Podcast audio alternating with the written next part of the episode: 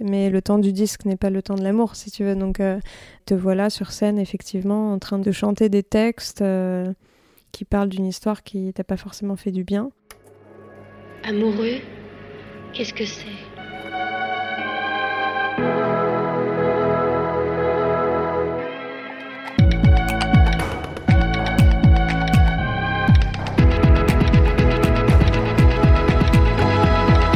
Les temps sont durs pour les rêveurs. C'est si bon de retrouver, avec les chansons d'amour, des fragments de sa propre expérience. C'est si bon de rencontrer Marie-Flore, cette artiste dont les textes m'ont tant parlé, pour ce troisième épisode de la saison 2 de Disquette. Avec elle, j'ai parlé de l'apaisement qui accompagne son nouvel album, de l'écriture comme manière de reprendre le contrôle de sa propre histoire, et de la mélancolie qui se fraye toujours une place dans ses morceaux. Je suis Camille Dargaud et vous écoutez Disquette, le podcast qui parle d'amour en chanson. Moi, du coup, je commence toujours les entretiens par la même question, qui est Marie-Flore, est-ce que tu n'en as pas marre des chansons d'amour? Euh, et la réponse est simple. euh, elle réside en un mot qui est non. j'en ai pas marre et je pense que j'en aurai jamais marre. Je trouve qu'il y a autant de chansons possibles euh, que d'histoires. Donc ça laisse quand même la place pour pas mal de chansons. Est-ce en a une en particulier, genre, qui te, qui te bouleverse Euh, Il y a euh, Blue Raincoat de Leonard Cohen. It's four in the morning, the end of December. I'm writing you now just to see. une chanson euh, d'un Italien euh, qui s'appelle E Ponzo a te euh, de Lucio Battisti, qui pour moi est, c'est une chanson très italienne, balade, euh, très envolée comme ça, avec des arrangements euh, ultra conquérants et, et ça en fait c'est le genre de chanson. je peux l'écouter, tu vois, dans la rue et tout, et je suis à deux doigts de, de m'envoler. Je suis dans un film complet. Io lavoro e penso a te. Torno a casa e penso a te. Le telefono intanto penso. Et c'est ça que j'aime avec, euh, avec les chansons d'amour, c'est qu'elles te plongent vraiment dans le, voilà, dans le moment du, mec quand il écrit, et, puis tu t'appropries aussi cette chanson en, calquant ta propre vie dessus. Donc, euh, non, c'est, c'est, c'est ça qui est bon.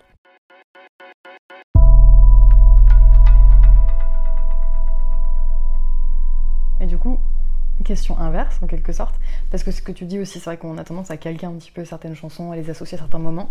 Est-ce qu'il y a une chanson d'amour que tu supportes plus, mais pas forcément au niveau de la forme parce que tu l'aimes plus, mais parce que tu l'as écouté de fou à un moment où maintenant, enfin c'est un moment douloureux, à une rupture, un truc un peu pourrave, et maintenant vraiment quand tu l'entends, ça te, t'y arrives plus quoi.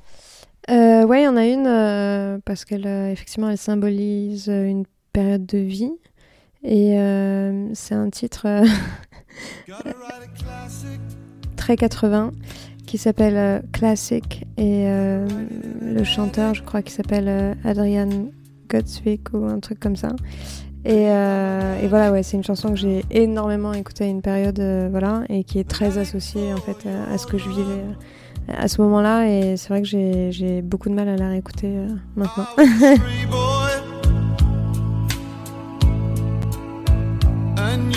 my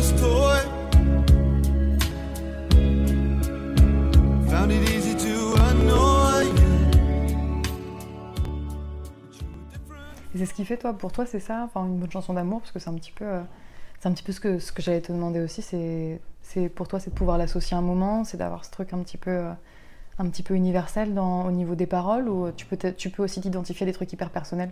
Non, en fait, quel que soit le prisme par lequel, euh, dans lequel est écrit la chanson, euh, enfin, qu'elle soit genre ultra personnelle, euh, très limitée dans le temps, etc., ou alors très universelle. en fait, je calcule pas vraiment ça. C'est plus voir si ça résonne en fait en moi et par rapport au moment T où je l'écoute, quoi. J'ai pas vraiment de règles pour élire une bonne chanson d'amour. Tout commence avec la porte d'un grenier. Trappe d'or. C'est le titre qui ouvre le premier album de Marie-Flore. Depuis, l'univers de l'artiste s'est considérablement élargi. Les productions se font moins minimalistes, moins acoustiques, et avec Braquage, son troisième album, Marie-Flore s'essaie au français.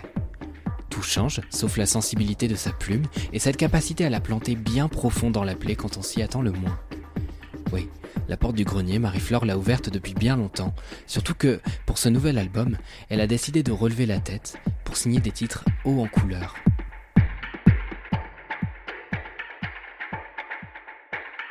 du coup, tu parlais du fait que t'écris que sur l'amour quasiment, en fait, euh, même si tu regardes Braquage, c'est quand même euh, le, grand thème euh, de l'album. mais du coup, moi je voulais te demander par rapport à cet album-là, quand tu l'as écrit, le fait que tu aies cette, ce, thème de l'amour qui était si, si franc, si, si direct, est-ce que tu as eu l'impression que ça t'a amené à composer différemment? Est-ce que ça a été un challenge du fait de parler que d'amour? Non, enfin, c'était pas trop un challenge de, parler d'amour. Après, le challenge, c'est surtout d'imaginer la réception que ça va avoir en fait en face, parce que c'est vrai que l'écriture était super franche, euh, très sincère, quoi. Et, euh, et ça, c'est peut-être le, le, côté euh, un peu flippant quand tu délivres ce genre de choses sur toi-même, quoi, finalement, parce que je, je, crois qu'entre les lignes, même si je parle d'une histoire d'amour, je crois que je me racontais aussi quelque part beaucoup euh, au travers de ça. Donc, euh, on en dit beaucoup sur soi quand on parle d'amour. Donc, euh, voilà. Ouais, j'imagine. Non, mais c'est vrai que c'est, ce qui est hyper fort dans cet album, je trouve. Je te, je te l'ai dit de toute façon quand, quand je, t'ai, proposé de venir participer aussi. C'est que moi, c'est un album qui, me, qui m'a vraiment bouleversée. Beaucoup par la façon dont il est écrit aussi. en plus, il y a ce côté où tu t'adresses aussi à la personne beaucoup. C'est ce truc très frontal. Dans Braquage, il y a à la fois de la poésie et à la fois ce côté très, très vrai, très brut. Est-ce que genre pour toi c'est une, une vraie recherche de ce côté un peu direct? Ça a été direct et frontal parce que j'étais dans une sorte d'urgence, je pense, euh, d'écrire, de, de, sortir ces titres. Après, euh, j'écris jamais avec, euh, tu vois, un, truc en tête forcément. Donc, je dirais que ça s'est fait vraiment naturellement, je crois. Non, mais tant mieux. c'est juste que du coup, c'est justement super aussi qu'il y ait eu cette chose-là qui soit pas, qui n'était pas forcément manufacturée, tu vois ce que je veux dire, mais qui, qui est venue de toi en fait et, ta façon d'écrire. Oui, après il y avait vraiment une, une réelle volonté de m'adresser à l'autre, euh, puisque voilà, euh, c'était quand même un, disque qui était très tourné entre guillemets vers l'autre et vers moi-même aussi, mais surtout vers l'autre.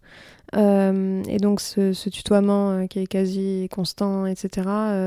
Peut-être dans l'écriture, en tout cas, ce que je me suis appliquée à faire, c'était que ce soit direct et euh, que ça rebondisse bien. C'est-à-dire que les mots euh, euh, claquent un peu à l'oreille et, et, que ça sonne, quoi.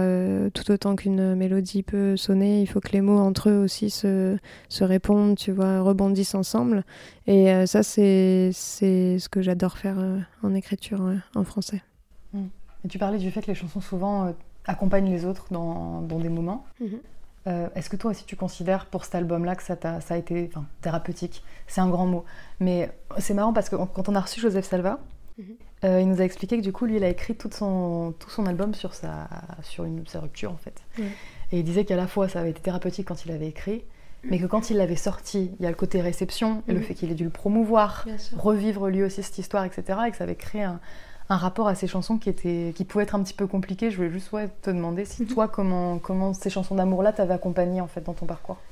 Bah, c'est un peu similaire en fait. Euh, c'est vrai que quand, quand j'ai écrit le disque, euh, bah, j'étais dedans, donc, euh, donc forcément j'avais pas le recul nécessaire. Je crois que voilà, je, croyais dur, dur comme fer à ce que j'étais en train d'écrire, de raconter. J'avais envie que ça sorte parce que j'avais envie de, que voilà que de crier au monde ce que j'étais en train de traverser la tristesse tu vois l'emprise ce genre de choses j'avais envie de soulever ces sujets et effectivement quand tout ça cesse et que tu passes à autre chose mais le temps du disque n'est pas le temps de l'amour si tu veux donc forcément tu arrives avec un disque qui parle d'une histoire donc qui est derrière toi ou en tout cas euh, tu t'es battu pour qu'elle le devienne et qu'elle le reste, euh, qu'elle reste derrière toi.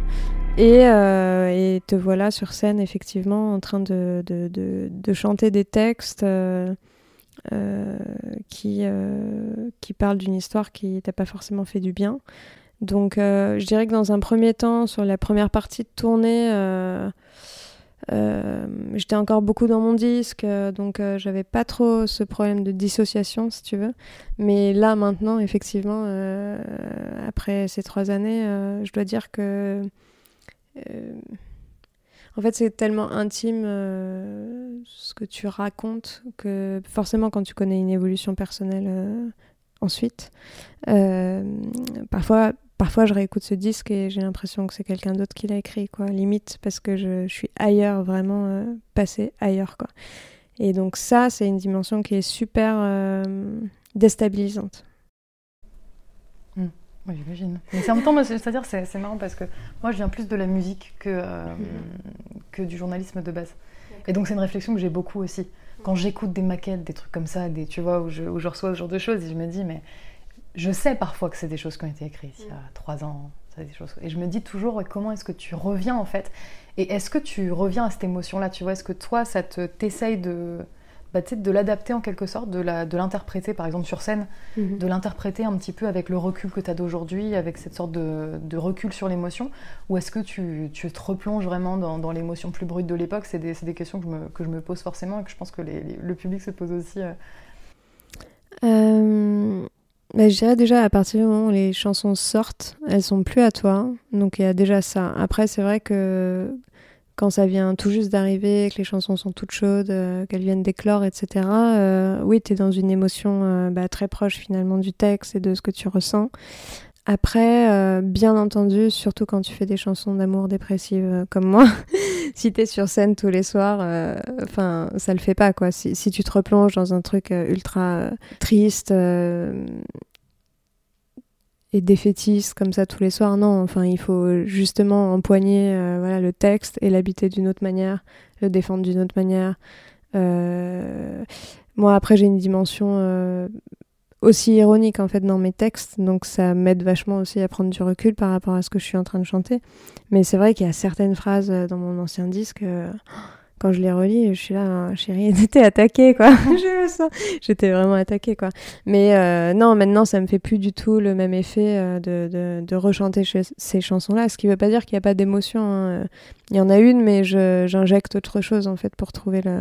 Mais ça doit, faire, ça doit faire du bien aussi en tant qu'artiste, parce que finalement, en tant qu'artiste, bon, il y a aussi ce côté interprète qui est, qui est proche même du, du travail de comédien en quelque sorte. Tu dois pas non plus à ton public une, euh, comment dire, de donner ton émotion tout entière de, de femme, entre guillemets, que celle en tant qu'artiste. Mais ça doit quand même faire du bien de sentir cette évolution-là, même pour toi, tu vois ce que je veux dire, de pouvoir réinterpréter tes chansons différemment, les voir sous un œil différent, ça doit t'aider aussi, parce que Braquage est sorti il y a un certain temps déjà, je pense que tu l'as tu as quand même euh, pu jouer les chansons plein de fois, ça doit te faire du bien aussi de pouvoir, euh, pouvoir les chanter différemment. Oui, clairement, euh, clairement. Et puis là, on va reprendre les dates et, bah forcément, il y aura des titres, il y aura quelques titres de, de braquage en concert. Et donc oui, il faut trouver le biais, ouais, l'émotion, mais autrement que dans le, la douleur. Voilà.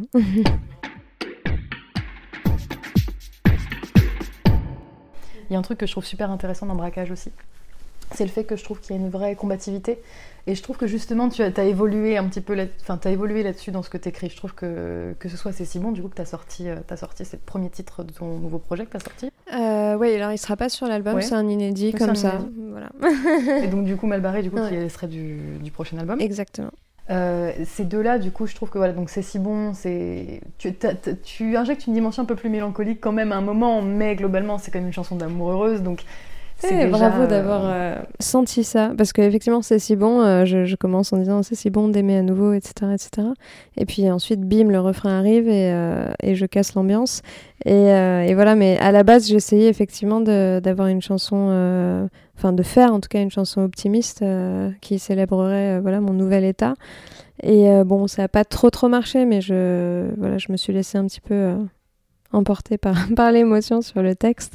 Mais euh, effectivement, c'était une chanson qui, voilà, qui est censée représenter un peu une sorte de renaissance après braquage. Et en même temps, finalement, ce que tu injectes aussi dans, dans le texte, parce que du coup, euh, en effet, tu dis donc que c'est bon d'être aimé, que c'est enfin, ce, ce truc-là, puis ensuite tu dis, mais je sais que ce sera pas pour la, enfin, c'est pas éternel, mais en même temps, c'est ce qui rend le truc joli. Donc finalement, il y, a un- il y a un vrai équilibre, et puis ça reste aussi toi en tant qu'artiste, ton identité. euh, qui s'exprime comme ça. Malbarré, c'est un peu différent parce qu'elle est plus up tempo. Donc finalement, c'est pas forcément une chanson extrêmement joyeuse sur le texte, mais en tout cas, il y a un truc plus léger dans, dans la forme. Euh, je trouve que ce qui est très fort dans tout ce que dans toutes ces chansons-là et dans Braquage aussi, un point commun, c'est une forme de combativité, une forme de, tu sais, ce côté, te- dans tous les cas, c'est toi qui narre Mhm. ce qui arrive. Il y a une certain, un certain contrôle sur qui tu es. Mhm. Je trouve que c'est quelque chose qui est assez rare dans les chansons d'amour, qui est euh, surtout les chansons d'amour chantées par des femmes, tristement. Ouais. Où il y a ce côté où il y a une forme de, de refus de la passivité, tu vois, dans tout ce que tu, dans tout ce que tu écris, une vraie, euh, tu vois. Je trouve que tu étais vraiment narra- narratrice un petit peu de tes chansons. Euh, bah, je suis d'accord. Mais euh, aussi, c'est parce que c'est une manière de reprendre le contrôle aussi. Euh, euh, et à force de raconter des choses, je pense que on peut devenir aussi ce qu'on se raconte qu'on est, tu vois. Et donc, dans une période difficile, euh, tu vois, un amour toxique ou euh, maltraitant, etc., euh, reprendre la parole et écrire, c'est une manière de reprendre les rênes de ce qui est en train de se passer, de donner sa version.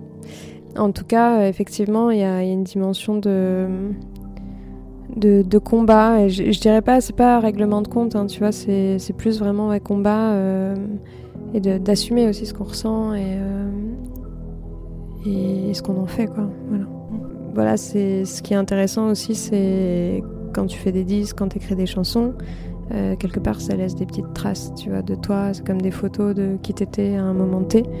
Et, euh, là, du coup, c'est aussi super euh, de se rendre compte que les choses ont évolué, que voilà, que, que tu te situes plus au même endroit. Donc c'est pas mal.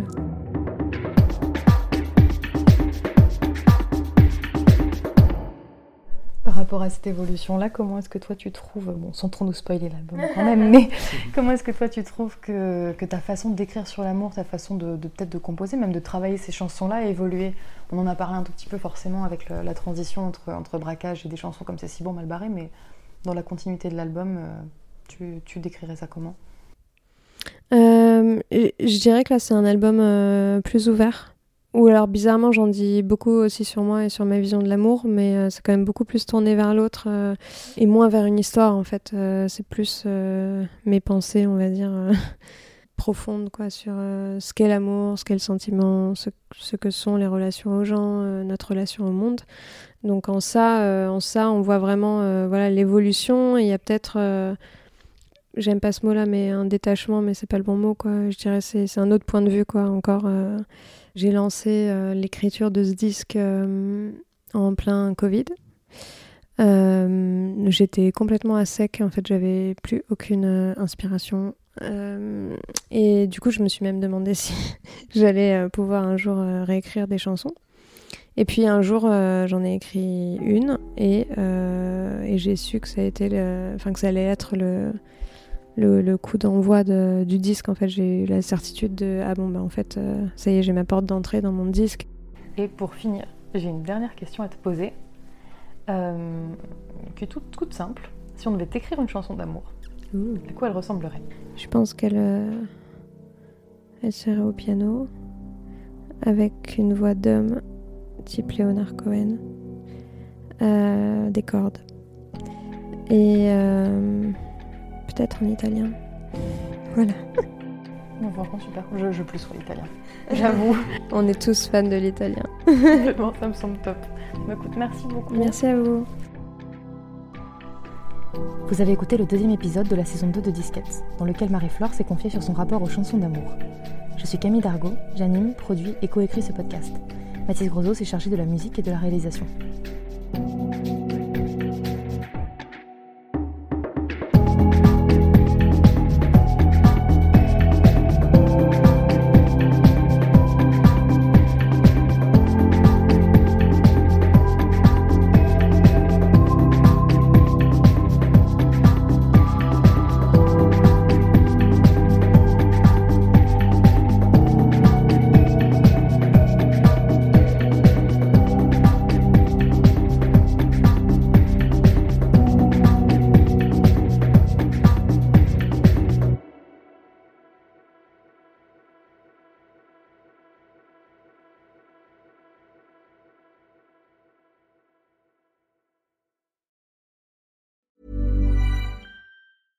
Even when we're on a budget, we still deserve nice things. Quince is a place to scoop up stunning high-end goods for 50 to 80% less than similar brands. They have buttery soft cashmere sweaters starting at $50, luxurious Italian leather bags, and so much more. Plus, Quince only works with factories that use safe, ethical, and responsible manufacturing. Get the high-end goods you'll love without the high price tag with Quince. Go to quince.com/style for free shipping and 365-day returns.